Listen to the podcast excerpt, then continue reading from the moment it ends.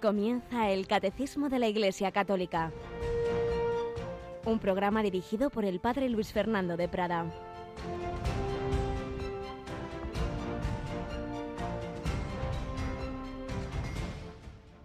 Lo mismo que el Padre resucita a los muertos y les da vida, así también el Hijo da vida a los que quiere. Porque el Padre no juzga a nadie, sino que ha confiado al Hijo todo el juicio, para que todos honren al Hijo como honran al Padre. El que no honra al Hijo, no honra al Padre que lo envió. Alabado sean Jesús, María y José. Muy, muy buenos días, queridísima familia de Radio María, en este 14 de marzo de 2018 memoria de Santa Matilde, reina, mujer entregada a Dios y que nos enseña a amarle, amar a Dios, amar al prójimo en medio de las circunstancias del día a día, en su caso pues con, el rey en, Alemania, aunque antes y al final de su vida estuvo en, en un convento. En cualquier estado de vida estamos llamados a la santidad, estamos llamados a vivir con Jesucristo este Jesús del que estamos oyendo, y estos días así lo haremos en los Evangelios de la Santa Misa, pues esos sus diálogos en el Evangelio de San Juan, ese sacar el, hacia afuera ese misterio suyo, el misterio de que Él es uno con el Padre, siendo un hombre, sin embargo es Dios con el Padre. Y por eso tiene esa potestad de resucitar a los muertos porque Dios es la vida no somos nosotros los que, separándonos de la vida, por el pecado hemos introducido la muerte en el mundo. Pero el amor de Dios le ha llevado a hacerse uno con nosotros en nuestro dolor y en nuestra muerte. Cristo muere en la cruz, estamos preparándonos a la Semana Santa, pero es más fuerte su vida y su amor que todo ello, y por eso Cristo resucita. Nos preparamos a la Pascua y el que vive y muere, sufre y muere con Cristo, también resucitará con Cristo. Esa es nuestra esperanza, esa es la esperanza que anuncia la Iglesia, esa es la esperanza de Radio María, la fuerza de la esperanza.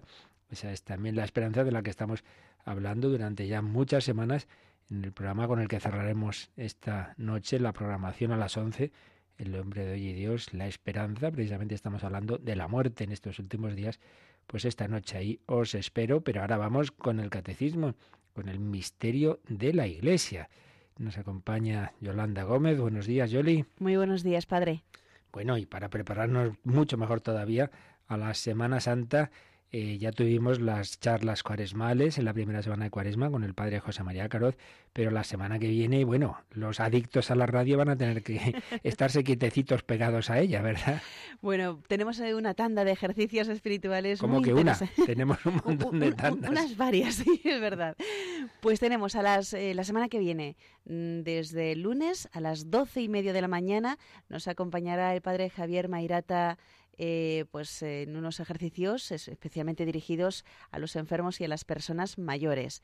Eh, luego, a las seis de la tarde, el padre Santiago Boigues eh, pues también va a dirigir unos ejercicios espirituales dirigidos un poquito más hacia los miembros de la vida consagrada, los sacerdotes y, vida consagrada. Y a las once de la noche, el padre Raúl Muelas dirigirá unos ejercicios, meditaciones para toda la familia y luego también tendremos a las 4 de la madrugada unos ejercicios muy especiales, unas meditaciones del eh, padre Luis María Mendizábal, pues que hace poco menos de dos meses que nos dejó para irse a la casa del padre. Así es, ya sabéis que son siete, siete meditaciones en cada una de estas tandas, desde ese lunes próximo hasta el domingo de Ramos, en este horario que os ha señalado Yolanda. Y cada tanda, como nos ha dicho, pues tiene un público al que se dirige especialmente, pero bueno, ya sabéis que básicamente las meditaciones de ejercicios en el fondo sirven para todos, aunque con los matices propios, ¿verdad?, de cada una de esas tandas. Hay quien se oye todas, hay quien escoge alguna, claro, también depende de Laura, aunque luego, por supuesto, pues todas las subiremos al podcast y se hará recopilaciones, pero en, en vivo y en directo, pues como nos ha dicho, serán a las doce y media de la mañana esa tanda que un formador del seminario de Getafe, el padre Javier Mairata, nos dirigirá a las seis de la tarde para Santiago Boigues, que durante bastantes años ha estado en la comisión del clero de la conferencia episcopal, pues especialmente va a dirigirse a la vida consagrada y la tanda, digamos, un poco más para todos, nuestro querido padre Raúl Muelas, que dirige desde hace años el Pozo de Sicar, pues eso, a las 11 de la noche. Y a esa reposición que solemos hacer de madrugada de alguna tanda de hace años, pues en este caso de nuestro queridísimo padre Luis María Mendizábal, que en efecto hace, no hace más que, no llega a los dos meses, van a cumplirse ahora, fallecía con más de 90 años. ¿Cuántas tandas de ejercicios ha dado en su vida este ilustre jesuita, apóstol del corazón de Jesús? Pues una de las tandas que, que dio a seglares, pues es la que se repondrá de madrugada. Bueno, pues eso es las tandas que tendremos en la quinta semana de Cuaresma, ya os contaremos que a la Semana Santa también tenemos la tanda de ejercicios espirituales intensivos. Y por supuesto, pues la retransmisión de, de los actos de los oficios de Semana Santa con el Papa, que ayer cumplía sus cinco años de pontificado, como aquí recordábamos. Es el misterio de la Iglesia, esa Iglesia que es la presencia de Cristo prolongada en el tiempo y en el espacio ni tú ni yo, querido oyente, pues vivimos en el Israel de hace 20 siglos. Entonces, ¿qué pasa? Estamos en inferioridad de condiciones y Santa Teresa decía que va, al revés, lo tenemos más fácil nosotros porque no hay más que entrar a la iglesia y en el sagrario está. Antes eh, uno decía, ¿dónde está Jesús? Uy, hoy está en Jerusalén, madre, y tengo muchos kilómetros para ir a verle. No, nosotros lo tenemos aquí, aquí, en cada sagrario. ¿Y cómo escuchar su palabra? Uy, tengo que irme al monte de las bienaventuranzas a oír su sermón. No, lo tenemos ya en, en, el, en los evangelios. No tiene más que abrir tu librito o ir a la iglesia y escuchar esa predicación. La iglesia prolonga la presencia, la palabra, el pastoreo de Jesucristo, misterio de la iglesia en la cual estamos llamados todos a cumplir una misión. Cada uno tiene una llamada, una vocación. Estamos en vísperas de San José, pedimos por las vocaciones, por los seminaristas, por eso estamos escogiendo algunas de esas historias de gente buena del padre José Julio Martínez relacionadas con la vocación. Hoy la de un mi santo misionero que también ya falleció hace bastantes más años. Escuchamos hoy esa historia, ese testimonio de lo que Dios hace con sus hijos.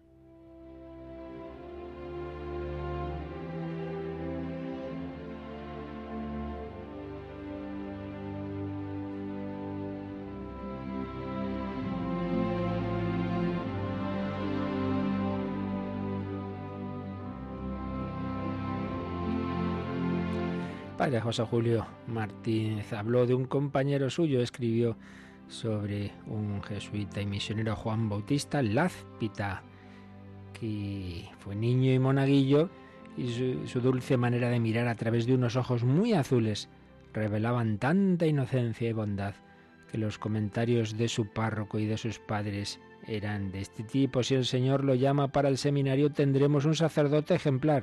Y el Señor lo llamó con todo el encanto de una adolescencia sin contaminaciones y con toda la ilusión de una juventud deseosa de la santidad, Juan Bautista dejó los cariños y las comodidades de su querido pueblecito de Berriz, en Vizcaya, para iniciar en el seminario de Victoria la subida hasta el altar de Dios.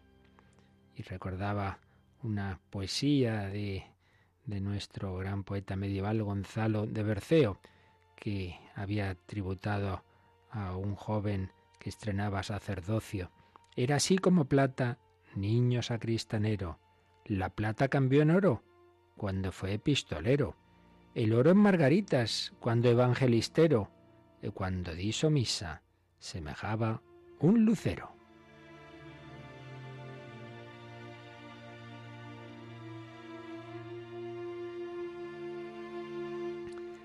Este lucero no sentiría satisfechos sus ideales de iluminar si se quedase bajo el cielo natal, bien cuidado por lo mucho, por los muchos que le querían, defendido contra los peligros, alabado por cientos de, de feligreses. No, hay muchas tinieblas más allá, muchas tinieblas más allá, mucha ignorancia de Dios, muchos esclavizados, son las mieses del padre de familias que necesitan obreros, son las recientes cristiandades de Asia y de África que necesitan sacerdotes, son las misiones.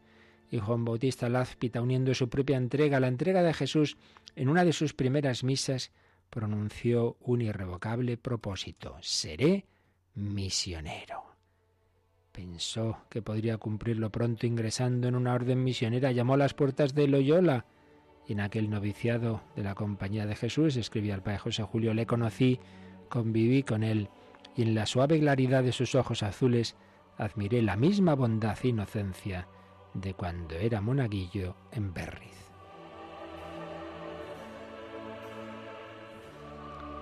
Y también la misma decisión para cumplir lo prometido al Señor, en cuanto terminó los estudios con que la Compañía de Jesús acrecentó los que había recibido en el seminario, ya estaba embarcándose para la lejana China, que concebíamos entonces como muy difícil de evangelizar por su extensión inmensa, por sus muchos millones de habitantes, por su complicadísimo idioma.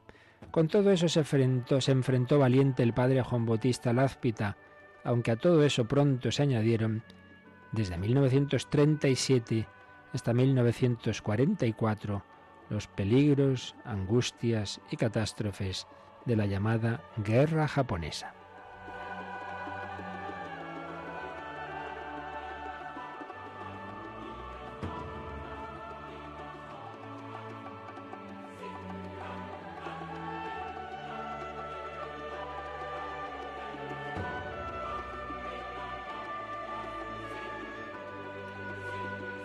Después de la guerra japonesa, el padre Lázpita y sus compañeros de apostolado a subir hacia un nuevo Gólgota, la dominación comunista cuando triunfó la revolución de Mao Zedong. A esa dominación se añadieron las opresiones, persecuciones y hasta martirios causados por chinos que rompían la unión y obediencia debidas al Papa y pretendían seguir llamándose católicos de una iglesia independiente, la llamada Iglesia patriótica.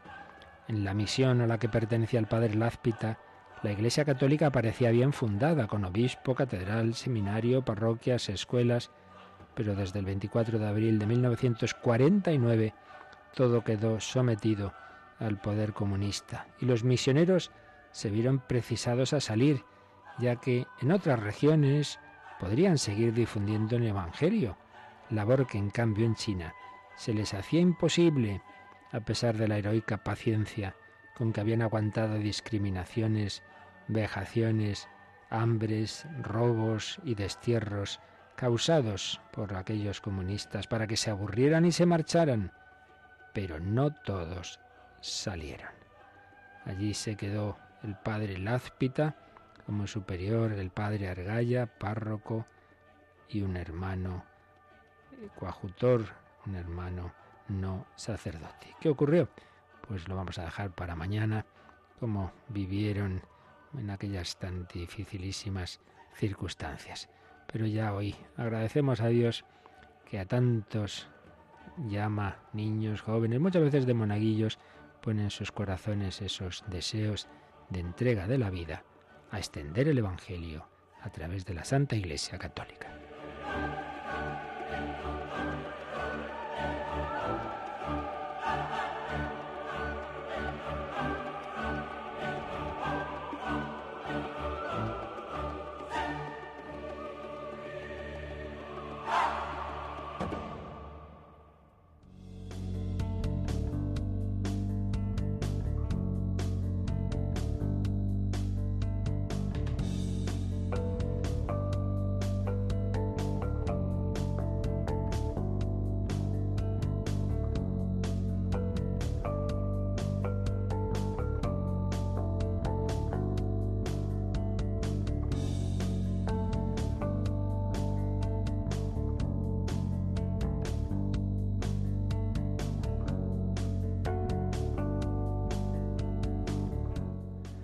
Iglesia Católica, misterio de la unión de los hombres con Dios, misterio porque en ella vemos una realidad humana formada por hombres santos, como que hoy estamos hablando, también por hombres débiles y a veces muy indignos y pecadores. Bueno, pecadores todos, pero a veces pues eso aparece demasiado patente, ¿verdad?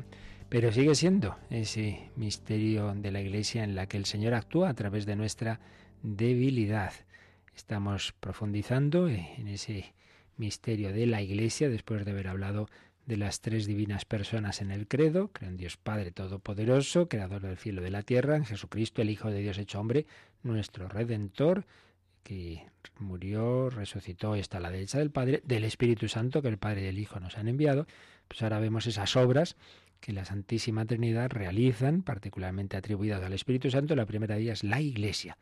La Iglesia, la convocación que Dios hace, nos llama, nos convoca, no tiene origen humano, sino divino, la fundó Jesucristo a lo largo de su ministerio, ese momento fundamental de la última cena, al establecer la nueva alianza del nuevo pueblo de Dios en su sangre, al instituir la Eucaristía con los doce apóstoles sucesores de las doce tribus de Israel, anticipaba sacramentalmente lo que iba a ocurrir al día siguiente en la cruz, en esa sangre de Cristo derramada en el Calvario, sangre y agua que brotan de su costado abierto, como en aquel símbolo del Génesis, Eva brota del costado de Adán, la nueva Eva, la Iglesia brota del nuevo Adán de Jesucristo. Nace la iglesia, tú y yo nacemos. Ahí está al pie de la cruz María, personificación pura y santa de la iglesia. Ahí está San Juan el discípulo, ahí tienes a tu madre, ahí tienes a tu hijo, el discípulo, el cristiano, está ahí con María, porque ahí se nos da la nueva vida. El agua que brota del costado de Cristo símbolo del bautismo por el que se nos comunica la vida divina, la vida del Espíritu Santo. Pues bien, la Iglesia todo esto eh, nos lo transmite, esa palabra, esa vida divina, esa gracia, a través de los sacramentos. Misterio de la Iglesia. Estamos en ese apartado, hemos estado viendo y seguiremos también en, en estos números cómo la Iglesia es a la vez visible y espiritual, divina y humana, como el propio Jesucristo. En él sus contemporáneos veían a un hombre, pero en ese hombre la fe les hacía ver a Dios, Señor mío y Dios mío. Vimos esto ayer en el número 771 y hoy entramos en el 772 y 773. Ambos números tienen un pequeño titulillo que es La Iglesia, Misterio de la Unión de los Hombres con Dios. No nos olvidemos, lo hemos repetido a lo largo de las catequesis del catecismo muchísimas veces, que todo el sentido de toda la obra de Dios, de la creación y de la redención es ese, ofrecernos, invitarnos a los hombres a la unión con Él, a que eternamente estemos unidos con Dios, disfrutando de la vida divina, de su propia felicidad. Unirnos como? Por amor. El amor implica la libertad, la libertad implica que podemos usarlo bien o mal. Por eso está el drama del pecado, del sufrimiento, de la muerte, pero está el, el amor más grande que todo ello, porque Dios no se echa atrás ante ese fracaso, esa mala respuesta nuestra, sino que vuelve a traernos a su amor desde la cruz. Y yo cuando fuere levantado atraeré a todos hacia mí. Es la obra redentora de Cristo que se extiende a través de la Iglesia. Entonces nos llama a unirnos, nos llama a unirnos con Dios en Cristo en la Iglesia. La Iglesia, misterio de la unión de los hombres con Dios. Pues vamos a ver cómo desarrolla este punto el catecismo en este número 772. Vamos con él, Yolanda. En la Iglesia es donde Cristo realiza y revela su propio misterio como la finalidad del designio de Dios, recapitular todo en Cristo. San Pablo llama gran misterio al desposorio de Cristo y de la Iglesia, porque la Iglesia se une a Cristo como a su esposo, por eso se convierte a su vez en misterio. Contemplando en ella el misterio, San Pablo escribe, El misterio es Cristo en vosotros, la esperanza de la gloria. Bueno, pues un número muy profundo, muy bello y con diversos simbolismos, sobre todo el simbolismo del desposorio, del matrimonio. Es en la Iglesia donde Cristo realiza y revela su propio misterio. Estuvimos viendo cómo la palabra misterio y la palabra sacramento originariamente significaban lo mismo. Avanzaremos un poco en ese punto y indica eso, que hay algo que se ve y algo que no se ve. En, en Cristo, como decíamos antes, eh, podemos ver a una humanidad, pero detrás de esa humanidad está la persona divina del Hijo eterno de Dios y que se ha hecho hombre para qué? Para recapitular todo en Él, recapitular todo en Cristo, para que todo tenga a Cristo por cabeza, todo aquel que lo acepte en su libertad porque, repetimos, el Señor no fuerza a nadie. Sobre este punto de la recapitulación que ya vimos en su momento, el catecismo nos dice, pues vamos a repasar aquello que dijimos. Y por eso nos sugiere que releamos el número 518. Así que vamos para atrás, Yolanda, y leemos este número que ya explicamos en su momento, 518. Toda la vida de Cristo es misterio de recapitulación. Todo lo que Jesús hizo, dijo y sufrió tuvo como finalidad restablecer al hombre caído en su vocación primera. Restablecer al hombre caído en su vocación primera. Recapitular, restablecer, que el hombre vuelva a ese designio originario. Y esto es un tema en el que profundizó uno de los primeros santos padres de la Iglesia, que fue mártir, San Ireneo. Por eso el número 518 termina con un par de citas de este santo. Las leemos. Cuando se encarnó y se hizo hombre, recapituló en sí mismo la larga historia de la humanidad, procurándonos en su propia historia la salvación de todos, de suerte que lo que perdimos en Adán, es decir, el ser imagen y semejanza de Dios, lo recuperamos en Cristo Jesús. Por lo demás, esta es la razón por la cual Cristo ha vivido todas las edades de la vida humana, devolviendo así a todos los hombres la comunión con Dios. Una idea muy bonita de este Santo Padre tan importante, discípulo de discípulos de San Juan Evangelista, que en Jesucristo está recapitulada toda la humanidad. Estamos todos. A veces nos preguntamos, ¿no? Bueno, todos aquellos hombres de tantas razas, de tantos lugares, que vivieron tiempos antiguos, que no conocieron a Cristo. Bueno, y estos pobres, bueno, pues todos, todos estaban en Cristo, en una manera consciente o inconsciente, más bien inconsciente eh, por parte de ellos, pero no por parte de Dios, desde luego.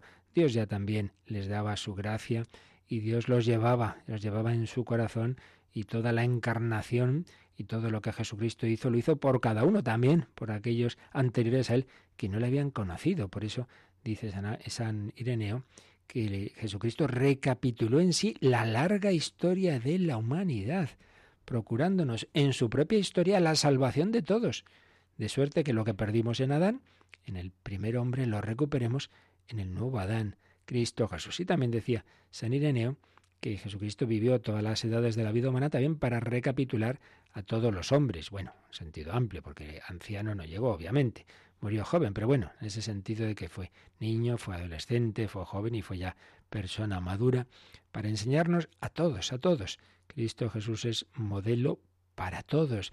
Ha recapitulado todas las edades y a todos nos ofrece el recuperar la comunión con Dios que hemos perdido por el pecado. Entonces, esto es la recapitulación. Volviendo al 772, en la Iglesia es donde Cristo realiza y revela su propio misterio como la finalidad del designio de Dios, recapitular todo en Cristo. Y sigue diciendo, San Pablo llama gran misterio al desposorio de Cristo y de la Iglesia. Esto lo hace en su carta a los Efesios, capítulo 5 de Efesios, muy importante en este tema, porque ahí aparece el matrimonio y el desposorio de Cristo y la Iglesia. Hay una mutua correlación entre ese desposorio Cristo esposo, la Iglesia esposa, y el desposorio de varón y mujer en el santo matrimonio, que la Iglesia va a reconocer como un sacramento, como un misterio. Misterio. Hay algo que vemos y hay algo que no vemos. Siempre volvemos a lo mismo. Fijaos que estamos en una época en la que se ha ido perdiendo en la sociedad occidental pues un sentido religioso que siempre ha tenido el matrimonio, y ya no hablo solo a nivel cristiano, ¿eh? sino en todas las culturas y civilizaciones, una cosa llamativa, ¿no? que siempre se ha visto que, que ahí había algo grande, que no era una, una mera cosa pues así eh, a un nivel meramente físico, no, no, no, no. Siempre todas las culturas visto que el matrimonio tenía una trascendencia importante. Claro, está muy ligado al misterio de la vida, el que se quiera un hombre y una mujer y, y, aparezca un niño, pues no deja de ser un misterio, un misterio grande, un niño con su propia libertad, con su propia autonomía, con su propia originalidad. Hay aquí algo que vemos, algo físico, sí, sí, y algo que no vemos una vez más, gran misterio. Y sin embargo, pues ese sentido sagrado que el matrimonio ha tenido en todas las culturas, y no digamos en el cristianismo, donde se ha reconocido como un sacramento, es decir, donde Cristo actúa y a través de esa acción de, del hombre y la mujer se comunica la gracia divina, la gracia sacramental, precisamente para vivir en el amor verdadero y definitivo y fecundo esa unión, ese amor, ¿no? Bueno, pues lo que siempre se ha considerado sagrado, hoy está secularizado, se está secularizando de una manera radical en Occidente. Ya no, tiene, no se le da ese sentido de importancia, de trascendencia, se ha secularizado. Ya Lutero dio un primer paso, ¿eh? porque ya no lo rechazó como un sacramento, pero no digamos hoy día. Una segunda limitación y reduccionismo del matrimonio es que siempre se ha visto también con algo que sí, siendo personal y privado, pero a la vez es público, claro. A la sociedad siempre le interesa mucho, entre otras cosas, porque de ahí vienen los nuevos miembros. Si, si no hay matrimonio, si no hay esa unión si y, pues no hay no hay natalidad, pues acaba la sociedad y esto ya se sabe y así lo estamos viendo en Occidente cuando uno ve la historia de las civilizaciones, civilizaciones en cuando empieza la demografía ir para abajo, pues antes o después acaban y llega otra cultura, otra civilización que vence y esto es lo que se está viendo y no se quiere ver, pero pero es así. Entonces, segunda segundo reduccionismo, la privatización del matrimonio. No, no, no. La sociedad no tiene esto nada que ver. Una cosa de esta persona y la otra, ellos se quieren, hacen lo que quieren y ya está. ¿Qué tiene aquí que decir la sociedad? Papeles, no sé qué. Privatización. Y tercero, también emotivismo. Se ve simplemente como una cosa de sentimiento. Entonces, hoy te quiero y ya mañana se acabó el amor y no se ve que ahí hay mucho más, incluye el sentimiento, obviamente, pero hay mucho más. También debe instar la inteligencia, el amor debe ser inteligente y la voluntad que es capaz de tomar un compromiso. Pues no, todo esto ha volado. Pero en fin, volviendo a lo que nos dice San Pablo, lo que es el auténtico matrimonio, símbolo del matrimonio definitivo, indisoluble de Cristo con la Iglesia. El Señor se ha desposado con la humanidad, nunca dejará de ser hombre, no volvió al cielo y dijo, bueno, ya está, he hecho lo que tenía que hacer, ahora dejo el cuerpo ahí guardado no sé dónde y mi alma ya está, se acabó ya solo, vuelvo a ser solo Dios. Pues no, para toda la eternidad el Hijo es el Hijo de Dios hecho hombre, lleva esa humanidad, lleva esas llagas que Santo Tomás pudo tocar. El amor de Dios, el desposorio de Cristo con su iglesia, con la esposa. San Pablo llama gran misterio el desposorio de Cristo y la iglesia porque la iglesia se une a Cristo como a su esposo. Por eso se convierte a su vez en misterio. Claro, la esposa se ha unido con Cristo, que es misterio, porque es misterio, porque ya lo estamos diciendo, en esa humanidad está también esa presencia, esa presencia de Dios, bueno, esa persona divina. Vamos a leer eh, el párrafo de Efesios 5, vamos a coger desde el versículo 25. Maridos, amad a vuestras esposas, como también Cristo amó a su iglesia, y se entregó por ella, para santificarla, purificándola, con el baño de agua por la palabra, para presentársela a sí mismo toda gloriosa, sin mancha, ni arruga, ni cosa parecida, sino por el contrario, santa e inmaculada. Qué belleza, ¿verdad? Cristo se ha preparado a su esposa, la ha bañado, el baño del agua, el bautismo, se la ha presentado a sí misma, pero si era pobre, pecadora, sí, pues se la ha presentado toda gloriosa, sin mancha, arruga. Claro, esto en quien se cumple totalmente es en el tipo de la iglesia que es la Virgen María, santa inmaculada. Sí, pero el Señor va sacando santidad también de los que somos pecadores. Así deben, pues, sigue San Pablo, los maridos amar a sus mujeres como a sus propios cuerpos. El que ama a su mujer, a sí mismo se ama. Fijaos cuando se habla de, de que el cristianismo no va a valorar a la mujer, pues hombre, ya más que esto, decir que, que, el marido tiene que darse cuenta de que la mujer es de su propio cuerpo, que tiene que, si se ama a sí mismo y ama a su propio cuerpo, tiene que amar a su mujer. Los maridos deben amar a sus mujeres como a sus propios cuerpos. El que ama a su mujer a sí mismo se ama. Nadie jamás ha odiado su propia carne, sino que la alimenta y la cuida, como también Cristo a la Iglesia, porque somos miembros de su cuerpo. ¿Veis la imagen, no? Si la mujer y el marido son un solo cuerpo, pues claro, amando uno al otro se aman a sí mismos, su propio cuerpo. Bueno, pues también la Iglesia es un cuerpo con Cristo está unida, desposada con Cristo. La iglesia es el cuerpo de Cristo, el cuerpo místico de Cristo. Y sigue diciendo San Pablo, por eso dejará el hombre a su padre y a su madre, se unirá a su mujer y vendrán a ser los dos una sola carne. Esta famosa frase que aparece ya en el Génesis y que Jesús repetirá a propósito de cuando le plantean el tema del divorcio, dice, no, hombre, no, Si son una sola carne, ya no, una sola carne ya no se puede cortar, no se pueden separar. Dejará al hombre a su padre y a su madre, se unirá a su mujer y vendrán a ser los dos una sola carne. Bueno, pues eso se aplica a la Iglesia. También podemos decir que el Hijo de Dios ha dejado, entendámoslo, a su Padre eterno en el cielo, en el sentido de que ha bajado del cielo a la tierra, se ha unido a su mujer, es decir, a la Iglesia, y se ha hecho una sola carne con nosotros. Para siempre es hombre. Es impresionante. Ha dejado el cielo, bajó del cielo a la tierra. Tanto amó Dios al mundo que le entregó a su único hijo. El Padre mismo nos lo ha entregado. Toma, hijo, despósate con esa humanidad Está ese cántico maravilloso, ese romance de San Juan de la Cruz sobre la encarnación del Verbo. Es una maravilla y que precisamente glosa este misterio, ¿no? El padre le, dice, mira, esta es la, la, esposa que te voy a dar. Sí, padre, voy, voy a desposarme. Deja el cielo, baja la tierra, se une a su mujer, a la humanidad, a su esposa, se hace una sola carne con nosotros. Por eso el momento de la comunión es ese, ese íntimo abrazo, abrazo intimísimo entre el esposo y la esposa. Podemos experimentar lo que es ser una sola carne, el cuerpo de Cristo en el mío, yo en Jesús, Jesús en mí. Gran misterio es este, quiero decir, el de Cristo y la Iglesia. Culmina así San Pablo en el versículo 32 de ese capítulo 5. Bueno, vamos a meditar esto un poquito que es muy profundo, a dar gracias al Señor de que se ha unido con la Iglesia, contigo y conmigo. También nosotros somos la Iglesia, somos miembros de ese cuerpo y Jesucristo nos cuida, nos alimenta, nos quiere santificar, nos quiere hacer santos e inmaculados. Demos gracias a Dios en estas voces de unas religiosas de Yeso Comunio. La Iglesia es mi madre.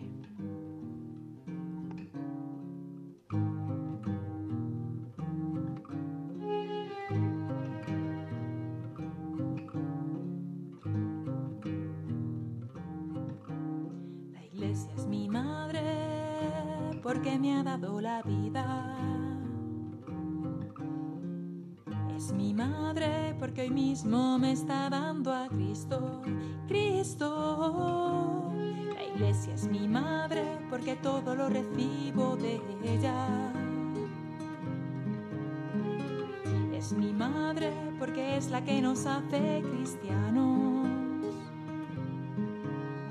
No cesa de sostenerme poco que yo me deje hacer, me hace revivir.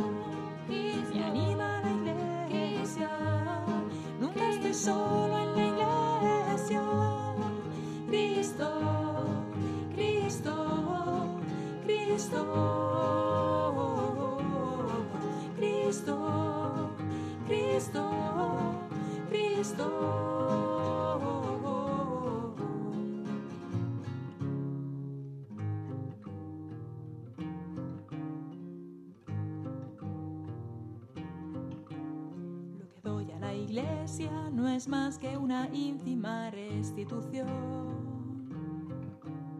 sacada por entero del tesoro que ella me ha entregado. Cristo, su vida inmensa me envuelve y me desborda. Me ha precedido y me sobrevivirá. no cesa de a poco que yo me deje hacer me hace revivir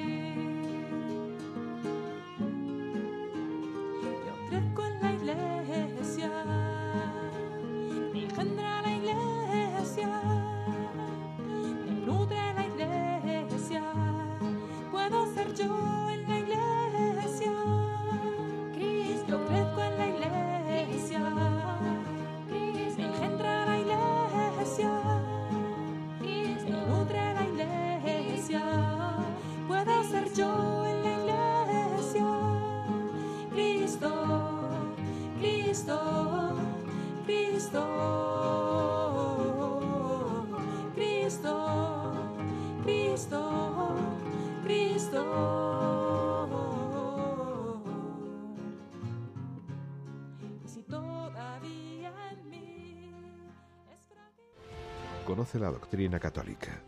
Escucha el catecismo de martes a jueves de 8 a 9 de la mañana. Y los sábados, a la misma hora, profundizamos en los temas tratados en el programa En torno al catecismo.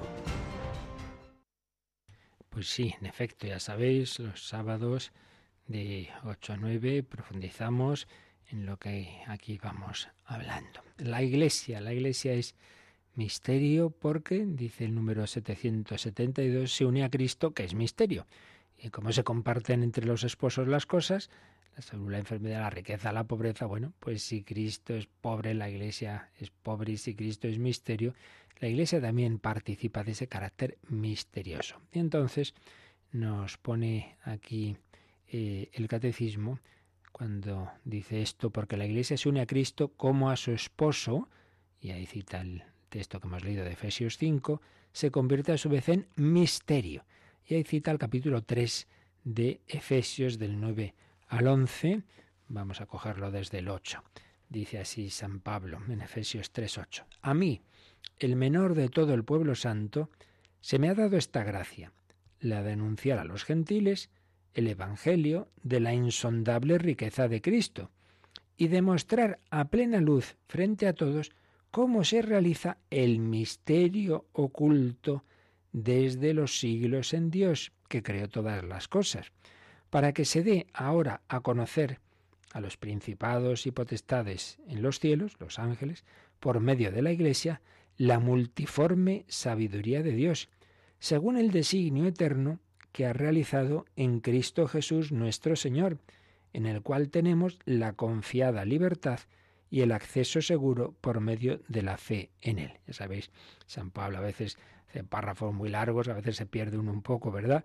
Bueno, él se sentía llamado a anunciar a todos, especialmente a los gentiles, es decir, los no judíos, también lo hacía con los judíos, pero sobre todo se siente llamado al pueblo que no, que no era de la, de la antigua alianza, a anunciarles esa insondable riqueza de Cristo y ese misterio oculto desde los siglos en Dios. ¿Cuál es ese misterio? Bueno, pues esa, la encarnación que Dios iba a hacer hombre para unirnos con Él, que estamos llamados también nosotros a unirnos con Dios en Jesucristo.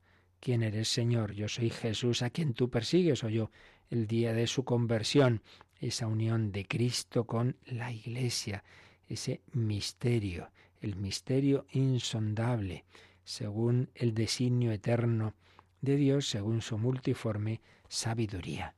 La Iglesia participa de ese misterio de Cristo y se convierte a sí misma, a su vez, en misterio. Y termina el número 772 diciendo, contemplando en ella, en la Iglesia, el misterio, San Pablo escribe, el misterio es Cristo en vosotros, la esperanza de la gloria. Si nosotros vivimos la vida de la Iglesia y en la Iglesia está la presencia de Cristo, entonces resulta que Cristo está en mí, Cristo en nosotros, Cristo en cada uno de vosotros. Y ahí nos cita Colosenses 1, San Pablo a los Colosenses 1, 27, pero vamos a coger desde el 24, donde hay una frase que ha hecho correr también mucha tinta. Me alegro de mis padecimientos por vosotros, escribe San Pablo a los Colosenses, y voy completando en mi carne lo que falta a las tribulaciones de Cristo en favor de su cuerpo, que es la Iglesia. Aquí hay una idea muy profunda que ahora no es momento de desarrollarla, pero sí conviene apuntarla, ¿no? Y es que San Pablo era consciente de que todo lo que el cristiano, lo que el apóstol hace unido a Cristo, pues hace, prolonga la acción de Cristo la hace presente y entonces eso vale para la oración, vale para la predicación, los sacramentos, pero también para el sufrimiento.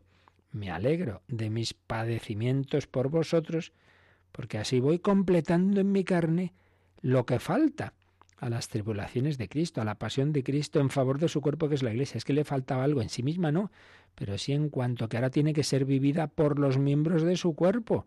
La cabeza del cuerpo místico, la Iglesia ya vivió es Cristo, ya vivió eh, su pasión, pero ahora tenemos que vivirla nosotros y si la vivimos bien, si unimos a Cristo nuestros sufrimientos y tribulaciones, eso colabora a la redención del mundo. Hace poco hay una persona que lo está pasando mal, muy atacada, muy calumniada, que decía, Señor, yo ofrezco la cruz, pero te pido que, que a cambio de ellas, entre comillas, haya conversiones, haya vocaciones, y como pues el Señor pues le, le, estaba haciendo ver que eso ocurría, que a las pocas horas de decir eso, pues le llega una conversión y bueno, pues el Señor hace fecunda la acción de sus los miembros de su cuerpo, que es la Iglesia, hace fecunda su oración, hace muy fecundo el sacrificio, el sufrimiento de una manera muy particular, porque es también el momento cumbre de la redención. Pero a lo que vamos ahora. Me alegro de mis padecimientos por vosotros, voy completando en mi carne lo que falta las tribulaciones de Cristo en favor de su cuerpo, que es la Iglesia, de la cual he sido nombrado servidor, según la misión que Dios me ha confiado respecto a vosotros, a saber, dar pleno cumplimiento a la palabra de Dios, el misterio escondido desde siglos y generaciones, pero que ahora ha sido manifestado a su pueblo santo al que Dios ha querido dar a conocer cuál es la riqueza de la gloria de este misterio entre los gentiles, que es Cristo en vosotros o entre vosotros, la esperanza de la gloria. El misterio, Dios hecho hombre en Cristo, que nos quiere unir a Él y por ello, pues aquí, en esta persona humana normalita, pues resulta que hay misterio, porque aquí está Jesucristo. Aquí está el Hijo de Dios hecho hombre. Ese es el misterio de la Iglesia, que en ella nos encontramos el misterio de Cristo, que también eh, los hombres, pues aparentemente veían simplemente a un hombre, pero en él estaba Dios. Vamos a profundizar un poquito más en este sentido de misterio o sacramento que es Jesucristo con las reflexiones que hacía. Seguimos que lo que ya hace unos días veíamos de, de quién fue un gran teólogo también, eclesiólogo, el padre Justo Collantes, ya fallecido, y como en Cristo, la salvación en Cristo, pues tiene este sentido sacramental o de misterio. Y lo explicaba en estos pasos. Primero, la humanidad de Cristo, receptáculo visible de la gracia invisible. La humanidad de Cristo, ese cuerpo y alma de Cristo, son receptáculo visible de la gracia invisible. En efecto, la encarnación es la aparición sensible de la invisible benignidad de Dios. Un texto precioso que se lee en una de las misas de Navidad en Tito 3.4, carta de San Pablo a Tito 3.4, donde dice que ha aparecido, se ha hecho visible la bondad de Dios, que era invisible. Antes pues no la veíamos, pero ahora se ve en ese niño, ¿verdad? Pues así es la aparición sensible de esa benignidad de Dios. Y en 1 Timoteo 3, 16 dice San Pablo, grande es el misterio de la piedad de Dios que se ha manifestado en la carne. Qué maravilla. En ese recipiente visible de la carne de Cristo está la presencia de la gracia invisible, la gracia sustancial que es Dios mismo buscando la amistad de los hombres y haciéndonos gratos a los ojos divinos. Cristo es la figura visible de Dios invisible, si lo dice San Pablo. Cristo es esa visibilización del Dios invisible. San Juan dirá en su prólogo, a Dios nadie lo ha visto, Cristo, el Hijo de Dios, nos lo ha mostrado. No es sólo el sonido de una palabra, sino la presencia corporal del mismo Dios personal a través de ese instrumento visible de su humanidad. Por tanto, primer paso, la humanidad de Cristo receptáculo visible de esa gracia invisible. Segundo, la humanidad de Cristo, signo manifestativo de la salvación del hombre. En Cristo, decimos, se ha manifestado la bondad de Dios salvador y su amor a los hombres. Tito 3.4. Esa bondad de Dios le, quiera, le lleva a querernos salvar. Ese es el gran misterio de Dios, escondido durante siglos, que leíamos en Efesios y Colosenses el misterio de Dios escondido durante siglos, descubierto ahora a través de la encarnación de Cristo, portador y ejecutor de esos planes salvíficos de Dios. Entonces, la encarnación tiene un valor de manifestar los planes salvadores del Padre. Y la resurrección de Cristo es el anuncio de que esos planes se han realizado, de que se ha cumplido la salvación. Por eso el mensaje de la Pascua es una alegría para toda la humanidad, porque al resucitar el Padre a su Hijo, al resucitar a Cristo y glorificarlo, nos ha dado la prueba fehaciente de que esa obra de Cristo nos ha redimido, de que ha satisfecho por nuestros pecados. Tercer paso, son todo pequeños matices que vienen a decir lo mismo de distintas formas. La humanidad de Cristo, instrumento de nuestra salvación, no solo manifestación de los planes de Dios, sino instrumento de esa salvación. La humanidad de Cristo fue el instrumento mediante el cual la salvación divina nos fue merecida y aplicada. Un instrumento excepcional, claro, porque está unido personalmente, la unión hipostática, como explicamos en su momento, con la segunda persona de la Santísima Trinidad. Fijaos que toda la humanidad de Cristo, su alma y su cuerpo, su inteligencia, su voluntad, su corazón, se implicaba en todos esos actos que nos cuentan los evangelios, esos actos por los que perdonaba los pecados, se ofrecía al sacrificio expiatorio de la cruz, unía a su persona a todas las gentes, comunicaba a los apóstoles el Espíritu Santo, el poder de perdonar los pecados, el de guiarnos y conducirnos. Todo eso lo hace Jesucristo con toda su humanidad, como Dios y como hombre, y como hombre con su cuerpo, su alma, su inteligencia, su voluntad, su corazón. Por tanto, humanidad de Cristo, instrumento de nuestra salvación. Eh, siguiente paso, la humanidad de Cristo ilumina este misterio del que estamos hablando, el misterio de la sacramentalidad, que en definitiva, lo estamos diciendo de distintas formas, pero hay que insistir en ello porque es muy importante, viene a ser esto, que Dios se sirve de instrumentos humanos para realizar la salvación del hombre. Instrumentos humanos. Y el primer y grande y principalísimo instrumento humano fue esa humanidad de Cristo. Dios podía habernos salvado, digamos, desde arriba. Pues no, se, se hizo hombre y nos salvó desde abajo, desde una cruz esa humanidad es la humanidad del Hijo Eterno de Dios. Entonces, eh, tenemos que, admirar ese, ese misterio de que Dios se sirve de lo humano para llevarnos a lo divino. Y eso, en primer lugar, se da en Cristo, en el que están unidas la naturaleza humana y la divina. Todo esto, como digo, lo explicamos en su momento, las catequesis en las que nos detuvimos mucho, porque ahí está la clave de la fe cristiana en que Cristo es Dios y hombre. No son dos personas, es una persona, pero una persona en dos naturalezas. Así lo definió el gran concilio de Calcedonia en el año 451. Había una herejía, el monofisismo, que decían que se habían unido de tal manera la naturaleza humana y la divina que ya todo, digamos, había fusionado y ya solo quedaba una especie de supernaturaleza que sería la mezcla de las dos. Entonces sería una especie de superhombre con una inteligencia humana infinita, una voluntad humana que todo lo podía, una fortaleza humana que todo lo aguantaba. No, no, calma, calma. La naturaleza humana sigue siendo naturaleza humana y por tanto limitada. Todo lo humano es limitado. Naturaleza humana de una persona divina que tiene una naturaleza divina infinita, es así, pero la humana es limitada. Y si no, no hubiera podido ser nuestro modelo y nuestro camino. Dice la carta a los hebreos, no tenemos un pontífice que no pueda compadecerse de nuestras flaquezas, porque Él fue por delante en todo semejante a nosotros, excepto en el pecado.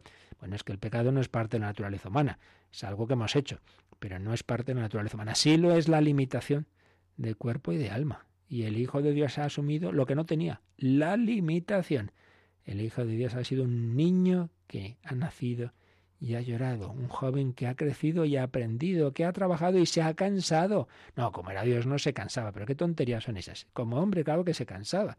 No faltaría más si se dormía, como nos cuentan los evangelios, por ejemplo, en la barca en medio de la tormenta, los apóstoles muertos del, del susto, ¿verdad?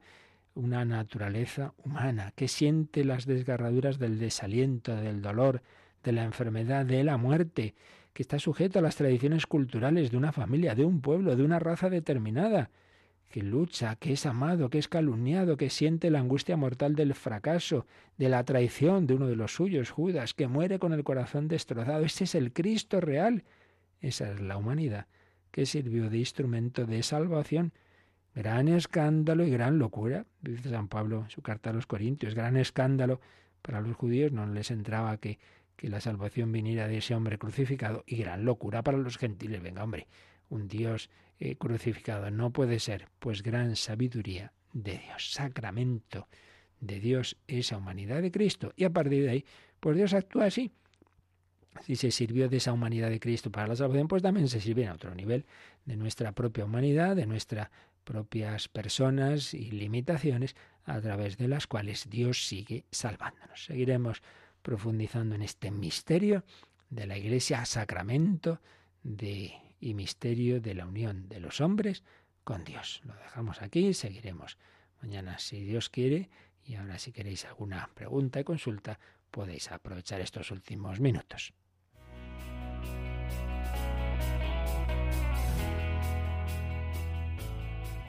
Participa en el programa con tus preguntas y dudas. Llama al 91 005 9419. 91 005 9419. También puedes escribir un mail a catecismo arroba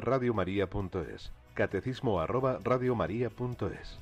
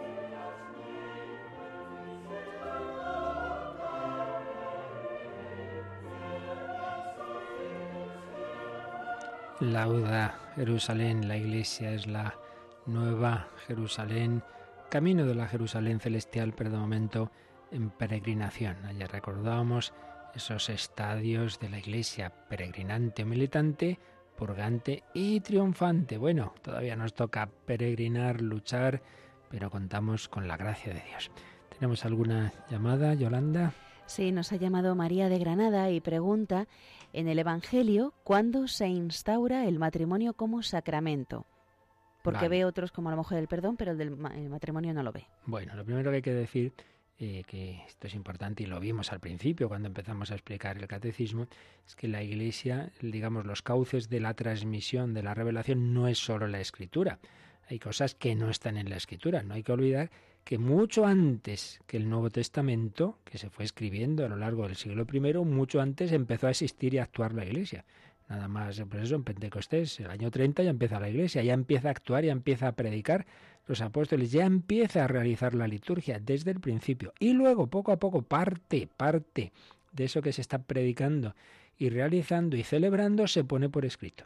Pero la primera cosa que hay que decir es que hay realidades que con el tiempo hemos ido eh, viendo y profundizando y llevando, digamos, eh, doctrinalmente, y eh, pudiéndolas explicar, que no necesariamente están en la escritura, sino en esa tradición de la Iglesia. Por eso decimos que la revelación de Dios se transmite por dos cauces, escritura y tradición. La palabra de Dios puede ser palabra de Dios escrita o transmitida oralmente y vivencialmente. Y vivencialmente quiere decir también esa, lo que la Iglesia ha ido viviendo y celebrando muchas veces sin reflexionar de una manera directa sobre ello. Entonces, desde el principio de la historia de la Iglesia se tuvo conciencia de que el matrimonio era algo no meramente una cosa humana. Por ejemplo, aparece en San Ignacio de Antioquía, un mártir de lo principísimo, ¿no? de la historia de la Iglesia, cuando habla de que los que se casan lo hagan con el obispo, ni más ni menos, y que no puede ser una cosa meramente privada, no, no, no, no. Entonces hay una conciencia de que ahí hay misterio Pero aparte de eso sí que hay alusiones en el Nuevo Testamento, el principal, el que, hemos leído hoy, precisamente, Efesios 5, donde San Pablo compara el, el, misterio o sacramento de la unión de Cristo con la Iglesia con el, con el misterio de la unión de varón y mujer, ni más ni menos las diversas alusiones que aparecen también en los evangelios, pues esta que hemos dicho antes, ¿no? Dejará al hombre a su padre y a su madre y se unirá a su mujer, serán los dos una sola carne, y por eso es una cosa ya indisoluble. Por supuesto, también es llamativo que el primer milagro de Jesús sea en una boda. En fin, son como distintos eh, puntos, aspectos, sobre todo el de Efesios 5, ese capítulo 5 de la carta a los Efesios, donde se va apuntando que ahí hay algo realmente eh, misterioso y divino. Eh, pero luego, como digo, pues es la tradición de la Iglesia que iba viviendo cosas que no necesariamente, digamos, desde luego lo que no aparece en ningún documento ni del siglo I, ni del II, ni del V es cuáles son los siete sacramentos. No, es una reflexión que luego mirando hacia atrás le dice, vamos a ver, nosotros qué estamos viviendo y qué estamos celebrando como una acción eficaz de la gracia, esto, esto, anda, pues son estos siete sacramentos. Primero la Iglesia ha vivido, ha celebrado y luego ha reflexionado. Eso pasa con, no solo con el tema del matrimonio, ¿eh? pasa con algún otro sacramento y otras realidades y verdades, y verdades, ¿no? Como es la Asunción de María. ¿Está en la Biblia la Asunción de María? Pues así claramente no está. Pero repito, la Iglesia no solo le llega la revelación de Dios, de Cristo, a través de la Escritura, sino también a través de ese cauce que llamamos la tradición, que es esa tradición oral y es sobre todo esa vivencia, lo que la Iglesia ha ido celebrando a lo largo de los siglos y de lo que nos dan testimonio esos santos padres, esos autores de los primeros siglos y bueno, los documentos que nos dicen cómo se celebraba la liturgia, etcétera, etcétera. Por ahí va la cosa. Muy bien, pues nada, pedimos al Señor su gracia, su bendición para vivir este, este día en ese camino, en ese ir peregrinando hacia el destino eterno que todos tenemos, de lo cual, por cierto, recuerdo, hablaremos esta noche a las 11, 10 en Canarias, el hombre de hoy Dios, la muerte, que no le tengamos miedo, sino como puerta que se abre hacia la vida eterna. A, esta, a esa hora os esperamos también, os espera un servidor. Agradecemos a Yolanda su colaboración esta mañana y pedimos a la Santísima Trinidad que nos bendiga. La bendición de Dios Todopoderoso, Padre, Hijo y Espíritu Santo, descienda sobre vosotros. Alabado sea Jesucristo.